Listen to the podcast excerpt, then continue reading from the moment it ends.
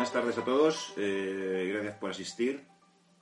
Hoy tenemos una, una persona muy especial, un, un, jugador excepcional, pero creo que la excepcional de este jugador no es por, por lo que ha hecho en el tenis, que ha marcado época, por supuesto, sino por su calidad humana, que al menos en mi experiencia que he tenido con él, lo conozco hace muchos años, es, sigue siendo exactamente eh, la misma persona y prueba de ello es que ha accedido a hacer este live para compartir con todos ustedes eh, algunas experiencias que seguro que aprenderemos de él.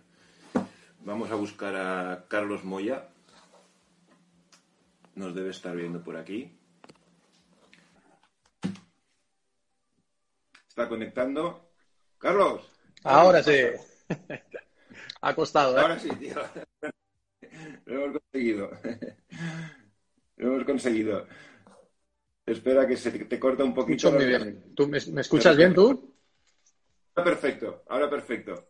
Ahora perfecto. ¿Qué Vale, tal, tío? ahora, ¿Cómo estás? Ahora. Bien, muy Ahora. bien. Muy bien. En casa, como todo el mundo, me imagino, y Claro, claro.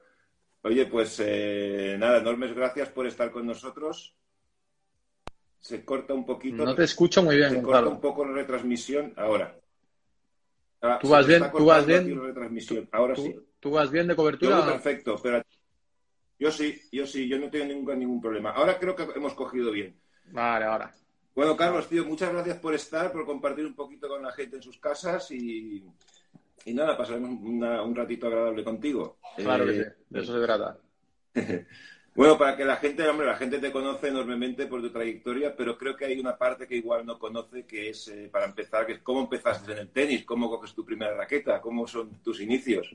Bueno, mis inicios son, mis padres jugaban a tenis, mis hermanos, tengo dos hermanos mayores, de, me sacan 8 y 9 años, y bueno, e- ellos eran aficionados al tenis y, y yo iba con ellos a jugar, yo era el pequeño de la casa y jugaban entre ellos y, y bueno, a mí me dejaban una raqueta al final, jugaba- tenía tres años quizás, y, y me dejaban jugar con ellos ya súper pronto. eh, ya empecé a pelotear más o menos y había un frontón en el club de tenis donde yo, donde yo, bueno, donde iba con ellos. Y mientras ellos jugaban, yo me iba al frontón. Y, y más o menos así fue, fue como empezó todo, con mi familia y en los momentos que, que no podía jugar con ellos, pues a- al frontón y, y a tirarle horas y horas. Y, y entras en alguna escuela un poquito más tarde, vas entrando en alguna Sí, sí, eh, a los, a los seis años eh, entré en la escuela de Jofre Porta, a quien seguramente conoces, y, y ya empiezo una aventura con él eh, por diversos clubs ahí en Palma. Y hasta los 17 años que, que me voy a Barcelona, ¿no? Bueno, de los 6 a, 17 a los 17 estoy con él, pero luego también me junto con la, la Federación Balear de Tenis, entra Alberto Tous también, exjugador, y, y más, y más entrenadores, ¿no? Pero mi principal formador Jofre. fue Jofre, Jofre desde los 6 años, con quien luego sigo teniendo contacto, ya me independizo, voy a Barcelona, me van bien las cosas, Uh, y ocasionalmente pues viajo con él también eh, cuando estoy, bueno, ya entre los 100 primeros, incluso ganando torneos y, y eso, y no, no pierdo contacto con él. Y, y, bueno, y luego pues ya tengo mi carrera profesional que más o menos conocéis. Claro, y Jofra es importante para ti, ¿no? Esos, esos años de formación hasta los 17 es, import- es importante, ¿no? Jofra es una persona importante en tu carrera. ¿Lo consideras importante? Sí. Sí, yo creo que es prácticamente la persona más importante, te diría, ¿no? Yo Sí. empiezo con, con él a los seis años y Claro. a los seis años, eh, bueno, pues, no tienen ni idea de tenis, eh, hacen lo que te enseñan. Yo creo que él era bastante inexperto también, eh, pero ya le ves con algo especial, ¿no? Ya lo ves que, que intenta buscar cosas distintas, intenta eh, buscar el porqué de las cosas, eh, es un poco alternativo en, en- en su manera, ¿no? Y, y, y bueno, yo creo que nos juntamos eh, él con estas cosas por una parte y yo por otra, pues que bastante atrevido también y, y bueno, nos, nos, nos dejamos llevar y, al final, al final surgió. Tú piensas también, se pone en situación de es mayor que a los años 80, no, no, no, es, Claro. no- no- no es ahora.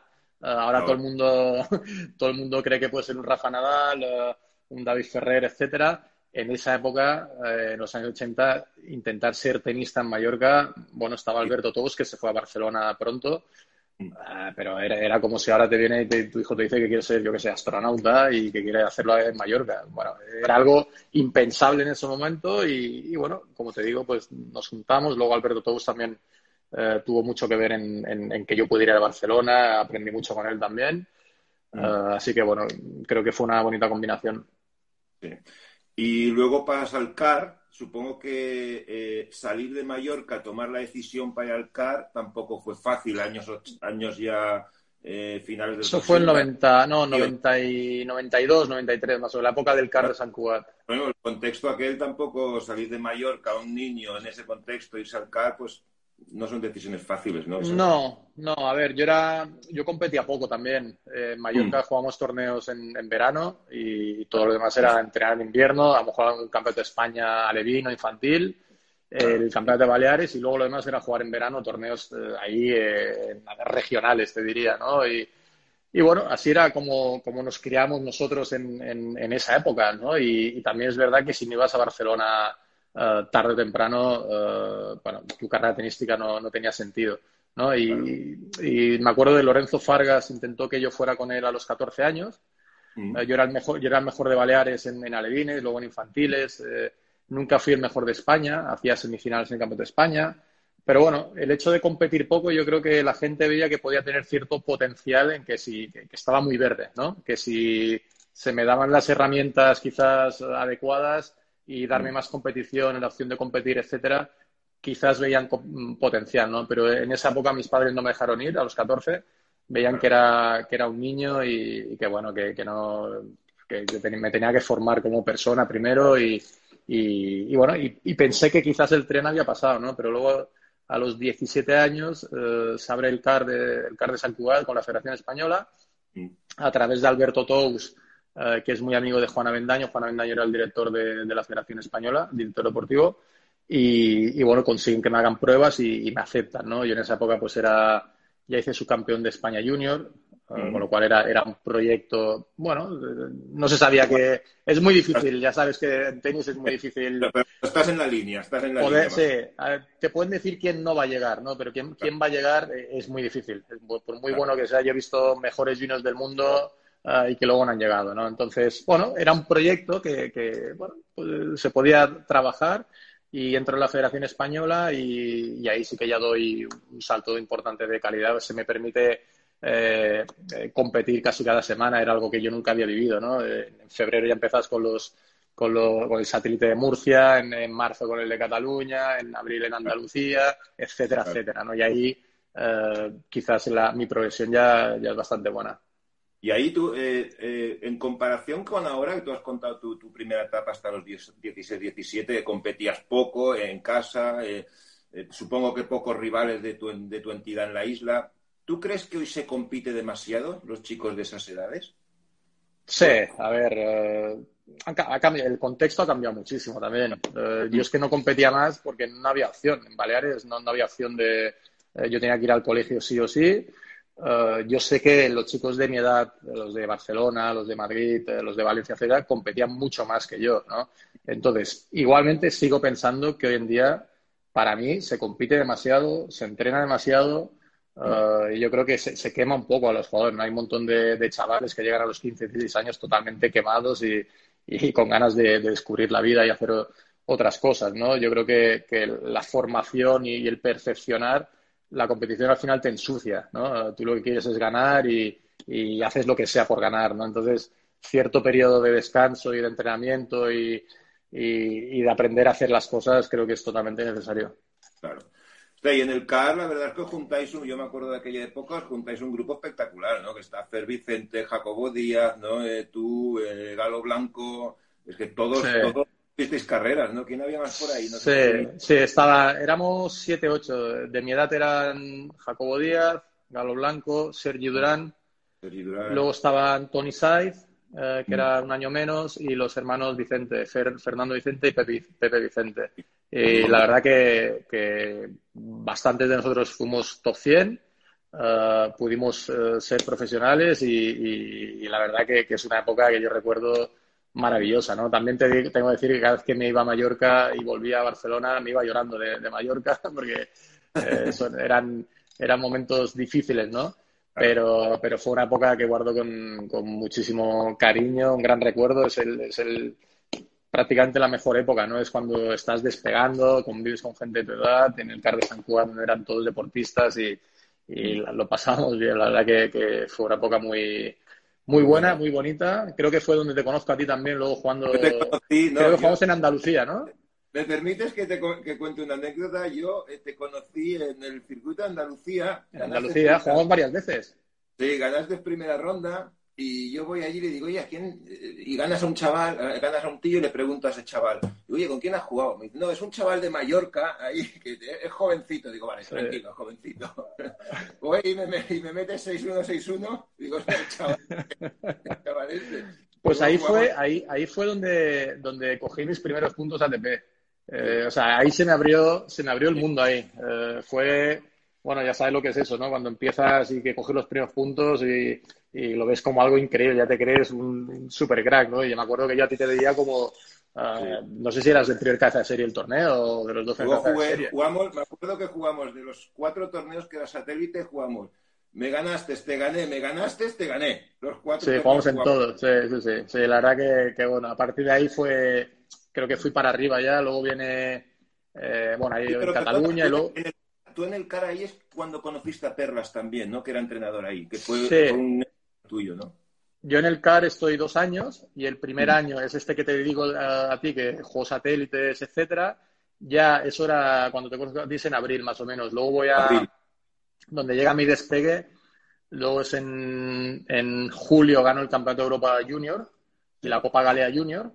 Mm. Y en agosto gano el satélite del norte ganando tres torneos y haciendo una final, que, que bueno, que eso era algo muy difícil de, de, conseguir, ¿no? Y en ese año Perlas se, se, junta con la Federación Española, entonces hacemos todo, toda la pretemporada, del, eso era el 94 me parece. Sí, uh, hago toda la pretemporada, bueno, todo el equipo, ¿no? Con, con mis compañeros también, uh, y en el 95 empiezo jugando algún futuro, uh, perdón, algún satélite. Jugamos, ahí, ahí, en, ahí, también jugamos en, en, el 95 en Murcia. Vale. Eh, ahí 300 Ahí sí. estaba Perlas, ¿no? En 95. Ahí estaba con Perlas, pero con el grupo de la federación. Grupo. Sí. Entonces ese año empiezo jugando satélite, que no me va muy bien, la verdad, pero luego paso enseguida a jugar Challenger y ese año es el 95, empiezo jugando satélite en Murcia y acabo ganando el, en Buenos Aires el, el 250. O sea que mi progresión, la verdad que, que es muy, es muy, es muy, es extraña. Empiezo 300 y pico ese año y acabo 60. Es algo poco habitual, sobre todo con 19 años. Eso sí que era más habitual en esa época, ¿no? Con 19, 20 años, si no estabas metido entre los 100, eh, ya tienes que ir con cuidado. Hoy en día eso ha cambiado muchísimo. Y antes de ganar en ese proceso, en ese proceso, ¿tuviste tú alguna duda de iba a ser tenista, no iba a ser Perdona, tenista? No, no te... te vinieron momentos, las típicas dudas de 18. ¿Repites? Digo, si en, en, eso, en ese tramo, ¿tú tuviste algunas dudas? ¿Voy a ser tenista, no voy a ser tenista? Eh, sabes que siempre a los 18, 19 el tenista tiene dudas. ¿Tú las tuviste? Sí, sí, eh, muchísimas. Eh, las tienes continuamente, ¿no? Y siempre estás dudando. Quien, quien no duda eh, es imposible. Y cuando me fui a Barcelona dudaba de si era el, eh, el camino correcto. Una vez estás ahí, yo era el peor de los seis o siete que estamos ahí, prácticamente eran todos campeones de España, de su categoría, Jacobo Díaz lo gana, eh, Roland Carlos Jr., o sea, no era el mejor ni mucho menos, ¿no? Yo paso de ser el mejor de, de Mallorca y de Baleares a, a ser más en, en, en, el CAR de San Cugat, entonces claro que te vienen dudas, los primeros resultados son malos, uh, pero luego poco a poco ya vas mejorando, voy subiendo y cuando vas subiendo también te entran las dudas, eh, siempre está la duda, siempre está ahí, a ver si voy a voy a tener dudas para ser top 100, luego consigues el ser top 100, uh, mi meta es ser top 10, tienes dudas por ser top 10, una vez eres top 10, siempre la duda te acompaña, sea, da igual lo bueno que seas. Claro. Y tú cuando, supongo, le, le he preguntado a otros tenistas, a Albert Ramos, a Bisloca, que lo entrevisté a Marcel, lo mismo, la barrera del top 100 importante, ¿no? Sí, sí, es total. Uh, es un, una barrera psicológica que es como el primer punto que, que superas una barrera Luego es esa barrera de si tienes aspiraciones más o menos altas, la del top 100 es la siguiente, ¿no? Y, y yo creo que eso lo consigo en el Challenger de Barcelona en el, en el 95, que hago final en la tesonera.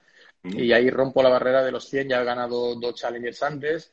Y ahí rompo la barrera de los 100 y me queda Sudamérica, que son dos o tres torneos a final de año, que ahora son en febrero o marzo. Y, ya voy con confianza, ¿no? Pero, pero siempre, cuando vas escalando, siempre tienes barreras que, que vas rompiendo, ¿no? O, por lo menos eh, así era como funcionaba yo, ¿no? mi motivación era siempre tener una meta, ¿no? Y cuando, al principio pues era ser top 100, luego te planteas ser top 50, enseguida lo consigo, luego top 20, luego viene Australia más adelante, me consigo entre los... O sea, siempre tienes una, barrera por la que luchar, nunca te conformas. Claro. Y llegas a Australia y, esa final, eh, ¿cómo, se va sucediendo el torneo? O sea, tú te ves en el principio del torneo que vas a hacer final, supongo que no, ¿no? Vas ganando, vas ganando y hostia, estoy en final, ¿no? ¿Cómo, cómo se sucede esas, esas dos semanas? ¿Cómo las vas afrontando? Es un punto de era eh, muy claro. Y cuando me preguntan cuáles, si pudiera tirar dos semanas en mi vida, cuáles serían, ¿no? Y, sería Australia. O sea, es el momento que, mi mundo cambia totalmente, ¿no? Yo ese año eh, ya estoy 25 del mundo, más o menos, o sea, tiene una progresión muy buena en el 96. Voy a Sydney y hago final, que es el torneo anterior. Y ya, bueno, ya he ganado dos top ten eh, en camino para llegar a esa final. Ah, pero en Australia me toca Boris Becker en primera ronda. En esa época había solo 16 cartas de serie y Boris Becker era el actual campeón del torneo. Había ganado en el 96. Y bueno, yo digo, bueno, voy a hacer, intentar hacer un buen partido y, que sea lo que, lo que, Dios quiera, ¿no? Y ese partido lo gano, lo gano, ya lo había ganado, a Boris Becker lo había ganado dos meses antes en París-Bercy. Eh, que era su, su mejor superficie, en mi peor superficie prácticamente, indoor súper rápido, eh, él creo que era el mejor del mundo en, esa, eh, en esa superficie, en indoor. De hecho, había ganado París Bersin en, en el año anterior. Entonces ya le gané. Eso ya me dio un poco de confianza para llegar a afrontar ese partido de primera ronda en Australia. Y efectivamente, pues eh, le gano en cinco sets, 6-4 el quinto, y, a partir de ese partido también eh, yo creo que es el despegue prácticamente definitivo. Te hablo de pasar a, otro nivel ya, ¿no? Que es de acercarme al top ten, ¿no? Aunque solo es primera ronda, pero sí que me da la confianza de decir, vamos, a, vamos para adelante. Ah, sí, y luego voy ganando partidos también hasta cuartos de final más o menos bien, que tengo a Mantilla en cuartos, que es un partido durísimo y consigo ganarlo en cuatro sets. Y luego me toca Michael Chang en semis, que era el número dos del mundo. Ah, muy, bueno, ah, creo que bastante inalcanzable hasta ese momento, pero yo estoy ahí ya en un, momento, la verdad, que muy, sobre todo de cabeza, una inercia muy buena, enchufado y, sin miedo a nada, ¿no? Yo creo que tenía, yo veo vídeos a veces de esa época y tenía una, una espontaneidad en ese momento y, una cara dura en la pista que, me daba igual todo, ¿no? Y, la verdad que eso es lo que eso es lo que cuando estás inspirado eh, te lleva a ganar esos partidos, ¿no? Y, bueno, y me planto en la final. Eh, hacía 30 años que un español ahora, nos ponemos en el contexto ese también, ahora es todo distinto, ¿no? En esa época hacer final en, Australia, en pista rápida, hacía 30 años que no sucedía, ¿no? Carlos, eh, nos levantamos, nos levantamos toda España para... o sea, esa, noche no durmió ni España.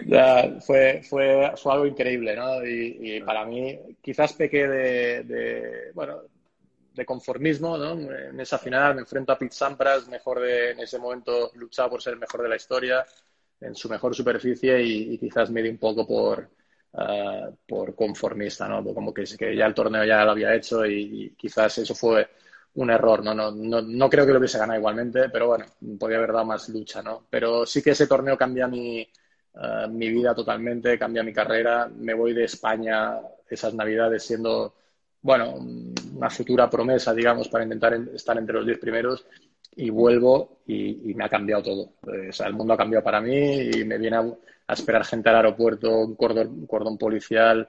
Eh, no, no, era lo que es Internet ahora, ¿no? Que te vas dando cuenta de las cosas. A mí me estaban diciendo que se estaba liando gorda, pero yo estaba en Australia, mi bola ahí con mi gente y, no me daba cuenta. ¿no? Cuando vuelvo a España veo la que se ha formado y digo, es que, me han cambiado el mundo. Increíble. Claro. Y eso, eso o sea, ¿cómo se gestiona? ¿Cómo, una vorágine, hay una vorágine de gente, de medios de comunicación, o sea, tú, tienes que tener una cabeza centrada, ¿no? Más o menos. Si no te puede ir. No, no, no es fácil, no es fácil gestionar eso, ¿no? Nadie te enseña. Aparte, yo, yo no era el mejor desde infantiles, ni de cadete, ni. O sea, me viene. O sea, sigo una progresión, pero es vertiginoso el hecho de ser 25 del mundo y no haber hecho nada en Gran Slam, pasar a hacer una final en pista rápida, sobre todo. Yo creo que España iba falta un poco de, resultados en pista rápida, ¿no? En esa época éramos los terrícolas y con, grandes resultados en tierra, pero nadie pensaba que un español podía hacer final en, pista de cemento y en Australia, ¿no? Que era, bueno, siempre la tradición australiana, los australianos, etcétera, era como un poco tabú, ¿no? De hecho, en el 96, cuando yo, voy a Australia, juego en el 96, somos cinco españoles jugando. O sea, casi ni íbamos, ¿no? Y luego con el tiempo, pues, eh, se ha ido cogiendo, ha ido cogiendo importancia, ¿no? Pero sí que que bueno, ¿cómo, cómo lo gestionas? Pues como puedes, ¿no? Eh, seguro, que hice, seguro que hice cosas mal y, y cosas que no tocaban, pero yo que, que te diga, en ese momento eh, vuelves y, te ha cambiado el mundo totalmente, ¿no? Pasas de ser desconocido a, que en cada sitio te conocen, en cada programa de televisión te quieren y bueno, eso es un cambio bastante gordo. Bastante gordo, ¿no? Y luego nada, ya estás en la ATP, vas para adelante, te llega el French Open, campeón, eh, eh, ¿Qué es levantar una Copa de Grand Slam? ¿Qué es levantar campeón? Bueno, yo creo que, se me abre un poco el horizonte cuando llego a esa final de Australia, pues obviamente el siguiente objetivo es intentar ganar un Grand Slam, ¿no? Perdón, Carlos, ¿tú ahí ya te crees en esa final? ¿Tú ya te crees, dices, yo puedo ganar Grand Slams? ¿Ya vas con otra mentalidad a los Grand Slams? ¿Dices, puedo ser campeón? Bueno, yo creo que cuando llegas a una final así, eh, tan de sorpresa, necesitas un tiempo para asentarte y, ver qué ha pasado, ¿no? Ver si ese realmente es tu nivel o si has tenido dos semanas increíbles, como ha pasado con, bueno, con muchos jugadores, ¿no? que hemos podido ver que han hecho una final de Grand Slam y luego se han diluido un poco, ¿no? Entonces no sabes dónde estás exactamente. Eh, tardas tiempo en, asentarte y, bueno, yo ese año luego hago, hago, hago buenos torneos. Gano, creo que gano varios títulos más alguno en pista rápida y, bueno, sí que me da, hago, hago el máster, juego el máster de final de año, con lo cual quiere decir que, que, bueno, que el resto del año de Australia más o menos ha sido haciendo buenos resultados, he tenido mm. cierta regularidad y entonces cuando hago máster sí que ya en el 97 sí que ya digo, bueno, me termino entre los 10 primeros, hago semis en ese máster, me acuerdo, pierdo con, con Kafelnikov en semifinales digo, mm. bueno, creo que sí que puedo estar listo para, para competir ya con garantías más o menos, ¿no? Y empieza el 98, pierdo en primera en Australia eh, y luego ya entré un poco en crisis porque defiendes muchos puntos, los pierdes, etcétera. Mm. Y luego llega la época de tierra y entonces ahí sí que ya gano Monte Carlo. Eh, y más o menos la tradición en esa época era que quien ganaba Monte Carlo tenía bastantes opciones de, que le fuera bien en, en París, ¿no? Y, y bueno, luego de Monte Carlo no tengo muy buenos resultados, pero sí que ganar un Master 1000 sí que también mentalmente, además de hacer final en ganar Slam, ganas un Master 1000, sí que dices, bueno, creo que estoy preparado ya, ¿no? Y, sí, llego a París siendo uno de los favoritos, pero ni mucho menos siendo el gran favorito. Yo creo que el gran, favorito era el Chino Ríos ahí, que era número uno del mundo. Mm. Y sí, ese partido, yo juego con él en cuartos de final. Ese partido sí que yo creo que es el que me da la mentalmente el decir, eh, este torneo no se me puede escapar, ¿no? Y, bueno, luego, a ver, muchas veces he pensado, este partido no se me escapa y luego se me ha escapado. pero sí que es verdad que ese partido me da la confianza como para decir, creo que esta es la oportunidad que, que y hay que aprovecharla. Claro, claro. Y aparte os juntasteis, me parece, tres españoles en semis, ¿puede ser? Sí, sí, yo le gano al Chino Ríos en cuartos y luego juego con Mantilla en semis mm. y Correcha en la final. El partido con Mantilla es durísimo, vamos set iguales y 4-1 para él en el tercero y consigo ganar, yo creo de cabeza aguanté muy bien y, es la confianza que te da, ¿no? El, hecho de ganar a, Ríos en el partido anterior, eh, en ese estado te, crees que, es difícil perder, ¿no? Y, sacas fuerzas de donde no las hay y, bueno, luego la final fue en tres sets con Alex y, bueno, un momento impresionante, ¿no? El, estás en una nube y yo creo que tardas un tiempo también en, reposar, ¿no? En, aceptar que has ganado eh, que has ganado un Grand Slam finalmente. Claro. Y le pregunté eh, a Bill Loca, tuve una entrevista con él hace dos semanas, hizo dos finales de ATP Tour, le pregunté dónde tenía los trofeos, eh, no sabía muy bien dónde los tenía, entonces, bueno, se lo pregunto, tú el trofeo sabes dónde lo tienes, ¿no? sí, es el, sí. Si fuera, si fuera como Rafa, que tengo 17, a lo mejor se me hubiera perdido alguno. Pero, pero, ese, al tener solo uno, sí que sé dónde está. Bien cuidado, ¿no? Carlos, y otro punto en tu carrera es ser número uno también, ¿no? Carlos. Se ha cortado un poquito. Carlos, digo que otro punto en tu carrera y muy importante es eh, ser el primer español número uno, ¿no? Creo que fue cuando pierdes la final de Indian Wells, creo que con Filiposis. ¡Pum! Sales del uno. Es un momento muy importante, ¿no? Es, yo creo que es muy grande.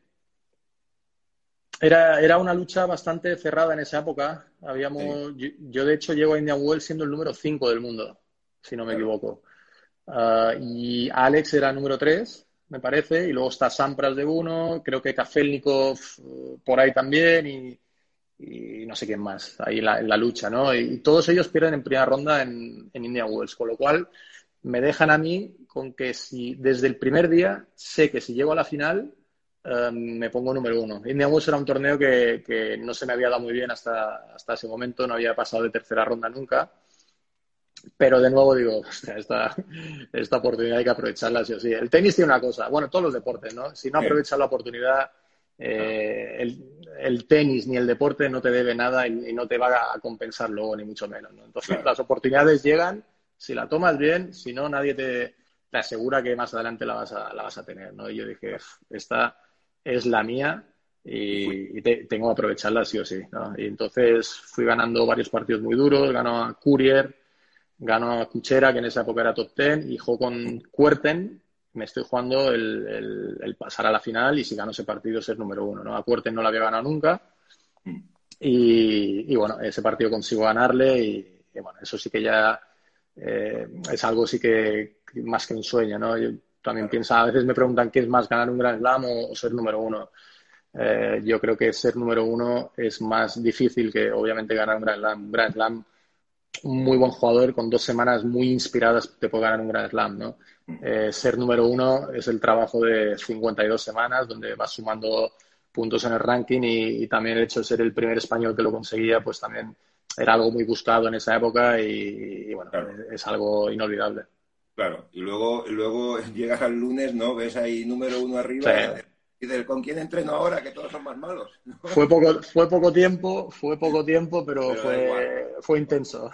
Fue intenso, Y bueno, eh, Carlos, una cosa de tu tenis, tío. Tú eres un contexto español, pues el tenis español ya sabemos cómo es, pero tú no eres un 100% español.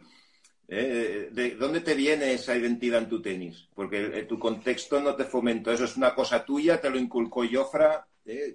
¿Cómo te viene esa? Eh, tú eres muy polivalente, has jugado en rápida, has jugado en indoor. ¿Lo has buscado o, ha salido instintivo? A ver, yo creo que al principio sale instintivo, ¿no? Yo cuando empiezo con Joffre, ni mucho menos mi, previsión ni proyección es, es intentarse. Obviamente es un sueño ser tenista profesional, pero Ah, tú vas a entrenar donde te digan, ¿no? Y sí que es verdad que en Mallorca en esa época yo entrenado bastante en pista rápida, pero creo que el físico en parte pues te ayuda a, que puedas desarrollar un tipo de tenis, ¿no? De, ser agresivo, de, eh, yo era un jugador pesado, no podía estar corriendo todo el rato, ah, más o menos tenía un, buen saque y, era mi percepción del tenis, ¿no? El, intentar sacar bien, tenía bastante mejor derecha que revés, eso hacía que tuviera que ir a por el punto más pronto que tarde y, pero sí que tengo claro a los 17, 18 años que, los mejores del mundo eh, en esa época para estar arriba el 70% de los puntos están en pistas rápidas. ¿no? Entonces yo, yo sí que tenía claro que no quería conformarme con ser un top 10 eh, y ser solo jugador de tierra. Y, ya desde el principio, pues en el año 96, pues me voy a jugar torneos en, en Memphis, en Filadelfia, voy a Australia cuando sé que no voy a rascar bola pero sí que me da una idea de cómo se juega el tenis en esa superficie, ¿no? Y también intentaba entrenar bastante eh, con jugadores extranjeros que, bueno, cuando juegan dos españoles en esa época, en rápida o en hierba, daba igual, porque el tenis, hacíamos el mismo tenis en tierra, en hierba, pero cuando te ponían delante a uno que sacaba bien, a uno que te hacía saque volea, resto red, eh, pegaba palos del principio, nos cogían un poco eh, desarmados, ¿no? Entonces tuve muy claro desde el principio que el tenis iba hacia esa dirección, el tenis moderno, mm. los puntos, y si quería ser uno de los mejores, tenía que aprender y mejorar a jugar en, en pista rápida y, ahí sí que lo tuve claro a los 16, 17 años. Claro. Y Carlos, ¿tú crees que, por ejemplo, eh, estamos hablando de, año, de los años 90, 98, ¿tú crees que hoy el tenis es excesivo en la formación? Tenemos, hay muchos chats, la gente me pregunta siempre lo mismo. Me gustaría que dieras tu opinión. Hoy en día crees que los chavales jóvenes van mucho al winner directo, hay poco peloteo. Eh, es bueno para la formación, no es bueno, porque tú, aunque fueses un jugador agresivo, no ibas al winner directo a la primera, sino que había un cierto diálogo con el contrario. Sí, a ver, ¿cómo lo ves? A ver, no, es claro, ¿no? Eh, eh, por otra parte, en el tenis profesional, el 70% de los puntos duran cuatro pelotas, ¿no? O sea, saque más una o resto más una, ¿no? El 70%. Yo lo que creo que sí que se entrena hoy en día poco esa situación. ¿no? Yo en mi época, por ejemplo, cuando jugaba eh, de dos horas de entreno, por ejemplo, hora 50 era de fondo y los últimos 10 minutos acabamos. ¿no? Creo que eso, eh, por lo menos en mi perspectiva o, lo que yo hago con, con, Rafa ahora que soy entrenador de él, eso ha cambiado totalmente. Nosotros nos, nos, tiramos muchísimo tiempo sacando, muchísimo tiempo restando, casi nunca al final del entreno, que es cuando estás más cansado. Eh, entonces hemos adaptado un poco eh, a, lo que es el tenis hoy en día, ¿no? Hace 20 años era de una manera, hoy en día es otra. Dentro de eso, pues hay que encontrar un balance de, que ataques y de cierto rigor, y, porque los que atacan, los buenos que atacan, no fallan. Entonces no, no, tienes que fallar por fallar, ¿no? Y, y, bueno, es encontrar ese equilibrio entre ser agresivo pero ordenado, ¿no? El orden para mí es fundamental, pero sí que es verdad que, que el que se pone a correr eh, detrás de la pelota hoy en día tiene poco que hacer. Hoy en día tiene poco que ganar, correcto. Claro, otra pregunta así de la formación también que me preguntan mucho. Eh, los, ¿Tus padres qué papel han tenido? ¿Tú has sentido presión por tus padres? ¿Tus padres han sido eh, unos padres muy presentes en tu carrera? ¿O personas normales, que tienen un hijo que jugaba tenis y ya está? Normales, normales. Hay ciertos problemas ahí. Cero presión, cero presión, muy normales. Creo que una de las cosas malas del, deporte español hoy en día, del éxito del deporte español, es que todos, todos los padres se piensan que tienen un hijo que es Rafa Nadal, un hijo que es Iker Casillas, que es Iniesta, que es Fernando Alonso, que es Pau Gasol, etcétera, ¿no? En mi época, al no haber un referente tan claro, pues eh, las, las, aspiraciones eran, eran mucho menos, ¿no? Y la exigencia con los entrenadores era, era, era distinta también, ¿no? Mis padres nunca se metieron para nada. Eh, si no me apetecía ir entrenar un día, no metían presión para que fuera. Si perdía un partido en época de alevines infantiles, mientras luchara y, lo diera todo, no pasaba nada. Entonces, eh, bueno, en mi caso me funciona así. También es verdad que luego ves eh, otros jugadores que han, que, bueno, que han sufrido el acoso de los padres y, les ha funcionado bien. Entonces, yo creo que no hay algo, no hay algo que funcione 100%, pero obviamente yo prefiero mucho más el, ejemplo que, eh, que, me dieron los míos que, cuando veo ciertas situaciones. Claro. Y otro problema también hoy es eh, eh, la, poca fidelidad de jugador-entrenador, ¿no? Y los chavales van cambiando, van buscando el santo grial en academias. ¿Tú crees que es importante tener cierta fidelidad a un entrenador en época de formación?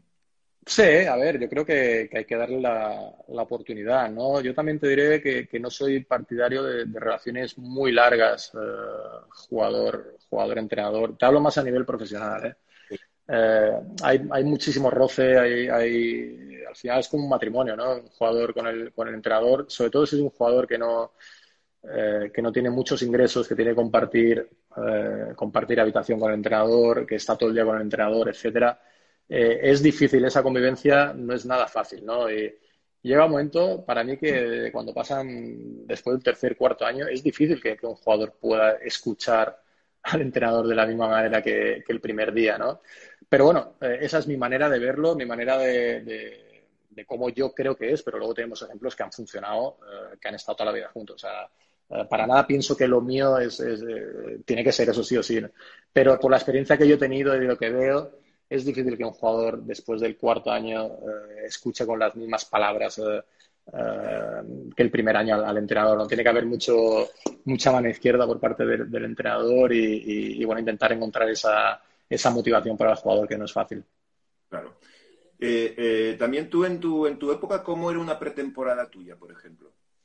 ¿Cómo, cómo hacías una pretemporada? Una pretemporada. cuánto tiempo entrenabas, cuántas horas, eh, más o menos, para que para saberlo, para saber la gente cómo a ver, depende de, la época. En, época de mm. formación, cuando estaba en el CAR de San Juan, por ejemplo, eh, eran muchas horas. Eran... Mm. Yo empezaba el día a las nueve menos algo, creo, eh, clase en el colegio ahí, del, ahí del CAR. Eh, sobre, sobre las doce íbamos a jugar a tenis, de doce a dos y media. Dos y media corriendo a la ducha, a comer y a las tres teníamos clase de nuevo algunas tardes hacíamos tenis y otras tardes hacíamos clase en el colegio, eh, de 3 a 6, por ejemplo, el día que hacíamos clase. Enseguida salíamos del colegio y a las 6 y cuarto teníamos preparación física hasta las 7 y media más o menos y ducha. O sea, de, de 8 de la mañana prácticamente a 8 de la tarde estamos todo el día liados, entre colegio, entrenamientos, eh, preparación física, etcétera, eh, estábamos liados. Luego, como profesional, bajas un poco el ritmo, ¿no? Yo siempre creo en, estos momentos de cuando un jugador es profesional no es en entrenar más horas, en entrenar mejor, ¿no? Creo que la gente se confunde muchas veces, ¿no? Eh, hay que hacer más, hay que trabajar más, eh, no, yo creo que hay que trabajar mejor, ¿no? Es difícil eh, tener a un chaval más de dos horas concentrado en la pista, más de dos horas seguidas, es muy difícil. Entonces yo creo que hay que intentar no, no, estar perdiendo el tiempo, aprovechar el tiempo que estás en pista al 100%, creo que es mucho mejor, una hora y media al 100% y que valga la pena que no tres horas dando vueltas, ¿no? Claro, claro. ¿Y tú qué, tú qué, eh, qué cualidad crees que es la más importante para ser tenista?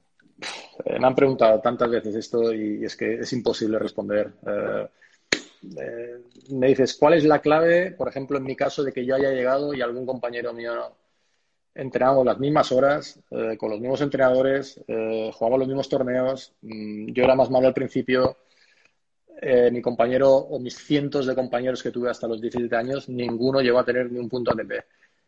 ¿Por qué yo sí? No lo sé. La verdad, ni era, ni era más inteligente que ellos, ni era más listo, ni quizás eh, tenía más facilidad a la hora de interpretar eh, el deporte. No lo sé, no lo sé. seguro que hay algo innato en cuanto al físico, pues el medir 1,90 y, y tener una visión a lo mejor un poco distinta, pues eso es innato, ¿no? Pero luego hay otras cosas que por qué yo sí y mis demás compañeros no, no lo sé. Son muchas circunstancias que se juntan, yo creo, y, es difícil, ¿no? Que te diga, no, porque este sistema, eh, no hay un sistema. Si me dices un, formador que haya creado a varios jugadores de los más grandes de la historia, creeré en ese formador. Pero es imposible. Eh, o sea, no conozco a ninguno que haya creado a dos jugadores, a dos cracks desde los 6, 7, 8 años, eh, con lo cual eh, el sistema no es. Entonces hay, hay cosas, hay intangibles que, hacen que unos lleguen y otros no. Y otros no. Y bueno, y vamos a. ¿Cómo estás en tu etapa de entrenador? ¿Estás cómodo ahí? Empezaste con Raoni, creo, ¿no? Empezaste con Raoni y, lo aceptaste bien. Eh, ¿Cómo fue esa transición?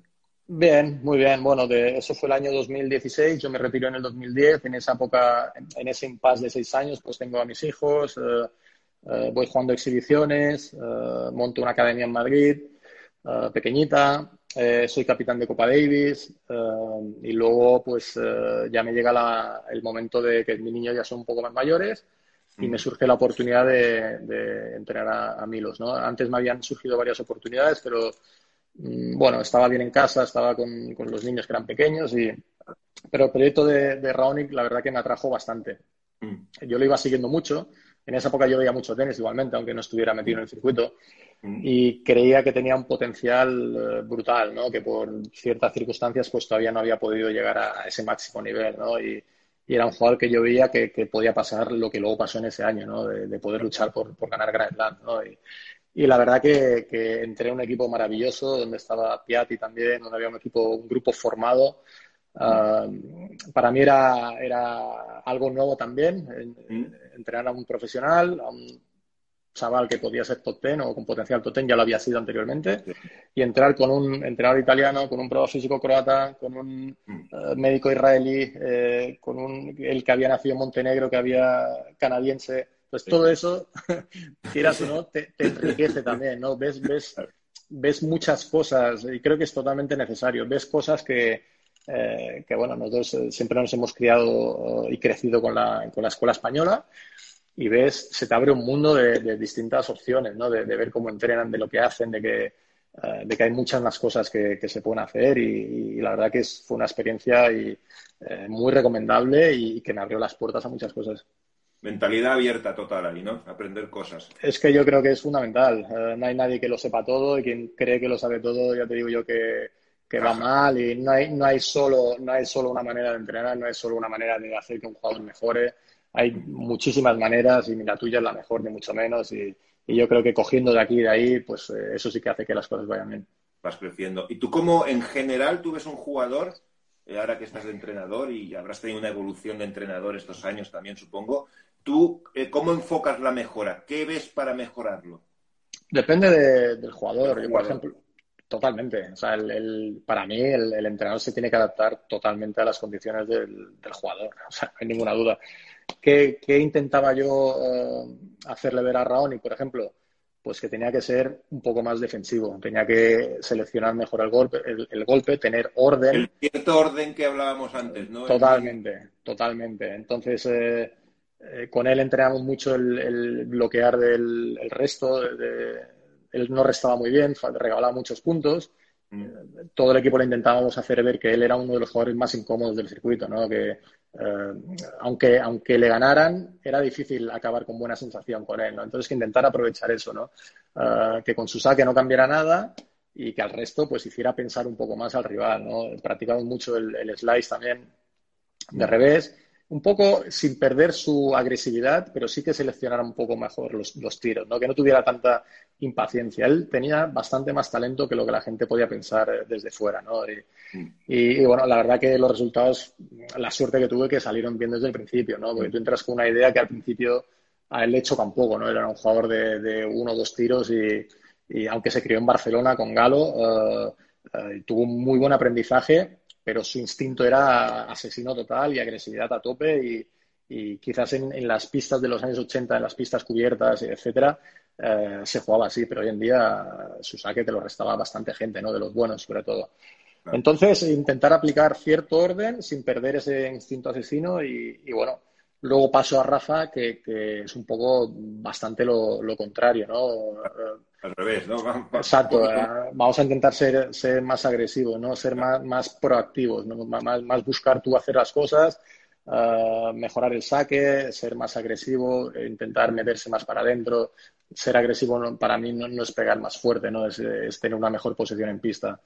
Eh, por ahí, pero tienes que tener las armas, obviamente, ¿no? Tú no puedes pegar un golpe normalito y meterte en la línea, ¿no? Porque te van a, te van a llevar de culo, ¿no? Entonces, eh, todo esto es trabajo, es, convencer al jugador. Eh, la verdad que la suerte que he tenido con los dos, además de tener un gran equipo que ya estaba formado, es que son dos jugadores muy abiertos a, mejorar, a escuchar y a que si le razonas las, eh, las cosas que le dices, a, aplicarlas. ¿no? Tienen la humildad, sobre todo Rafa, de, que a pesar de haber ganado todo lo que ha ganado, de explicar las cosas y, y probarlas por lo menos. Luego, yo de lo que le digo, hay muchas cosas que él no las aplica porque no, las comparte, pero otras, pues bueno, debatimos y yo, yo sé que no estoy en lo cierto al 100% y que al final el que juega es él y el que tiene que sentirlo es el que está en la pista, ¿no? Eh, yo he tenido la suerte en ese aspecto de que he estado en su situación mucho más malo que él, pero bueno, he estado en una central, en una final de Grand Slam, etcétera, y sé que a veces tú quieres ser agresivo y ves la pista eh, así de pequeña, ¿no? Entonces, ¿qué haces en esos momentos? No puedes exigirle pega fuerte, suelta el brazo, etcétera, ¿no? Entonces, creo que, en esa ahí tengo suerte de, eh, que bueno, que son jugadores que, escuchan muy bien, que quieren seguir mejorando y, eso es fundamental. ¿Habláis mucho en pista cuando entrenáis? ¿Los entrenamientos son, pausados y habláis, os comunicáis mucho o es todo venga, saco, pam, pam? no. Hablamos, ¿no? Sí, sí, ya hablamos. No fuera de la pista, sino en pista. Pista también, en pista también. yo no me meto tanto en el tema técnico, porque creo que estos jugadores técnicamente eh, son genios. Siempre se puede mejorar, pero sí en, intentar buscar el, sentido de, por qué hacemos esto, por qué hacemos lo otro, cómo aplicarlo, cómo. Entonces sí que, que le metemos bastante intensidad, eso sí que es verdad. ¿no? Rafa, por ejemplo, hay, desde que yo estoy, en 2017, sesiones de más de dos horas en pista, mm, habremos, hecho cinco o seis. en estos dos años, ¿no? Entonces, pero él le mete una intensidad tal que, bueno, que creo que hay pocos jugadores, no, yo creo que no hay ningún jugador que, le meta esa intensidad, ¿no? Entonces podemos hacer entrenos cortos porque, bueno, porque le sirven y, y no le desgastan tanto, pero sobre todo por la intensidad que le mete. Carlos, una, un par de últimas preguntas. Eh, ¿Cómo ves el tenis actual, tío? ¿Por qué los, por qué los Next no acaban de ganar a esta generación tan fantástica? Es la pregunta del millón también, ¿no? Es la pregunta, tu visión, explícanos tu visión ahí, ¿cómo lo ves? no es fácil, ¿no? No es fácil. Primero tenemos a, tres jugadores que son de los mejores de la historia, no sé en qué escalón, en qué... No sé, pero bueno, de los top de la historia pero eso tampoco, tampoco debería ser suficiente como para que no tuviéramos a alguien disputando pues, unas finales. Ahora ya empieza a ver, ahora ya este año y el año pasado ya, ya empezaba, ¿no? Pero mm. si hablamos de los cinco o seis años anteriores, ¿qué razón? Aparte de esa que son tan buenos, para mí el tema de... Eh, ahora, hoy en día, son los mayores que están viendo cerca su retirada, son mucho más conscientes de, son mucho más listos, mucho más vivos, con muchas ganas de mejorar, ven cerca su final. Eh, hacen muchísima prevención, eh, se miran muchísimo a los rivales, estudian a los rivales, eh, comen mucho mejor, la nutrición es mucho mejor. Cuando tienes 20 años, te comes cualquier cosa, un jabalí y al día siguiente corres como igual, ¿no? Entonces yo creo que el, uso de la tecnología también, cuando estás cerca, te agarras cerca del final, te agarras a todo lo que te puede ayudar, te lo tomas mucho más en serio, ¿no? Y, para mí, estos que superan los 30 años son mucho más conscientes de, lo que hay hoy en día, de que de que, bueno, que se acerca al final y, se agarran a, lo que sea para intentar mejorar, ¿no? Con 20 años o 18 te pueden decir misa, pero tú eh, te da un poco más igual, ¿no? Entonces, para mí, la madurez que tienen los, los buenos, los, los, más mayores, para mí es fundamental. Claro, hoy se llega, se llega menos maduro a los 20, 21 que hace que, en tu época. Por eso es una de las razones por la cual no. Sí, yo creo, yo creo que sí, yo creo que sí. Yo creo que, bueno, como te he dicho antes, en, mi época, a los 19, 20 años, eh, si no estabas entre los 100 primeros, mm, te pensabas retirar, ¿no? Eh, decías, bueno, ya no queda. Hoy, hoy en día hay chavales que se meten con 27, 28 años entre los 100 primeros. O sea, antes no existía eso. O sea, no existía. Eh, con 27, 28, si no estabas entre los 100, llevabas años ya o, tirando bolas en, en, la escuela o te habías dedicado a estudiar o lo que sea, ¿no? Pero, pero eso te hacía madurar también, ¿no? Tenías muy poco tiempo para, para intentar estar entre los 100 primeros. Eso te hacía ir más rápido y te hacía ir a por todas y, bueno, mm, creo que en ese aspecto sí que eran más maduros los de antes. Claro. Carlos, dos preguntas últimas rápidas. Eh, hay muchos niños viendo el chat, no lo he repasado, estaba pendiente de lo que decías.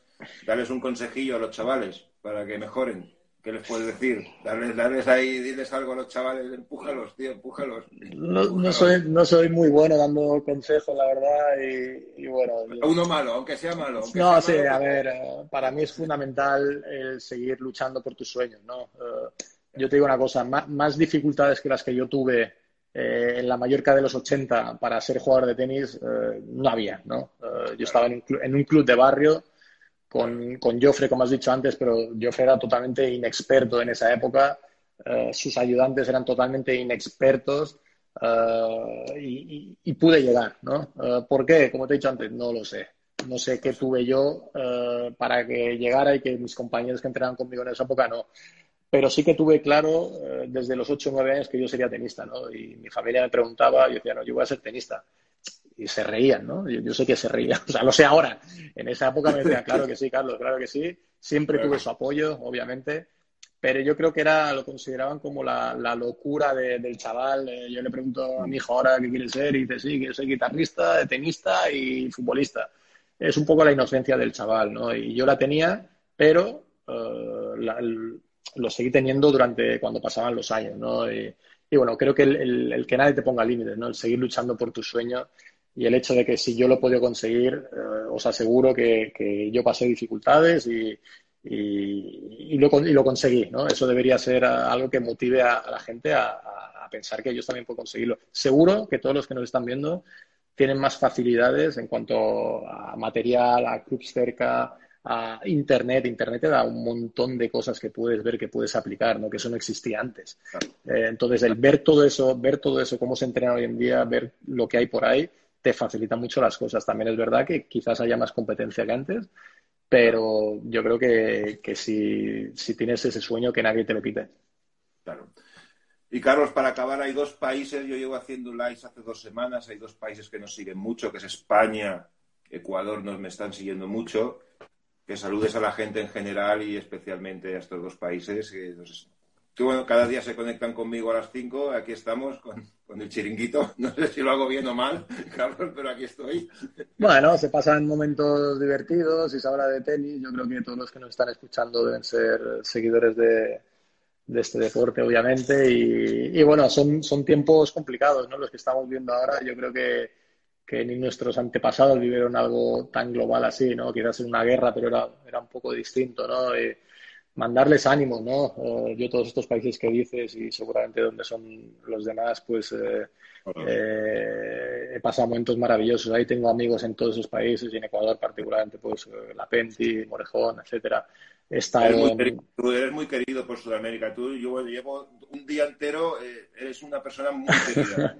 Hombre, fue, fue, tierra, fue tierra para mí muy, muy importante, ¿no? Mi primer torneo profesional eh, fue mi primer amor, digamos, ¿no? Buenos Aires, eh, en el 95. Eso es algo que no se olvida, ¿no? Y, el primer amor, y luego todo lo que viví al volver ahí, pues, y en, todas, en toda Latinoamérica, ¿no? Fue, fue algo eh, maravilloso. Eh, son experiencias que, que, tuve en esa época que, bueno, inolvidables. Dejé grandísimos amigos ahí, sigo manteniendo eh, grandes amigos, me lo pasé muy bien, pude jugar buen tenis. ojalá pudiera ir volviendo. Ahora es más difícil porque, bueno, por mi trabajo y Rafa no, va mucho por, por ahí, bueno, Acapulco, que bueno, que estuvimos ahora, de hecho fue el último torneo que, que jugó Rafa. Pero sí que son eh, grandes países, gran gente y espero que, bueno, que, les vaya todo muy bien, que vayan con cuidado, que no salgan, que se queden en casa, todo lo que se está diciendo ahora, porque aquí vamos un poco, llevamos la delantera en todo lo que está pasando. Ah, creo que ahí les va a llegar dentro de poco toda esta situación, eh, incluso peor, y, bueno, ojalá que, eh, que estén a salvo y que sus familiares estén todos bien. Pues Carlos, no te robo más tiempo. Eh, muchas gracias, tío, de corazón. Muchas gracias. Sigues siendo la misma persona que te conocí ahí en Murcia, que sigues siendo exactamente la misma. Un poco más viejo. Un poco más viejo. Un poquito más viejo, pero siempre te has parado cuando te he visto en los torneos. Siempre has tenido cinco minutos para mí. Te has parado, te lo agradezco. Eh, sigue así, tío. Bueno, intentaremos, intentaremos. Muchísimas gracias, que vaya todo bien. Un saludo a todos los que nos han estado escuchando y un beso para todos. Que os cuidéis. Gracias, Carlos. Chao, Carlos, hasta luego. Desconectamos a Carlos. Bueno, pues eh, ya está. Ya hemos tenido a Carlos, es una persona excepcional. Eh, estoy un poquito en shock porque ese ha sido, ha sido muy especial para mí y una persona que me la quiero mucho.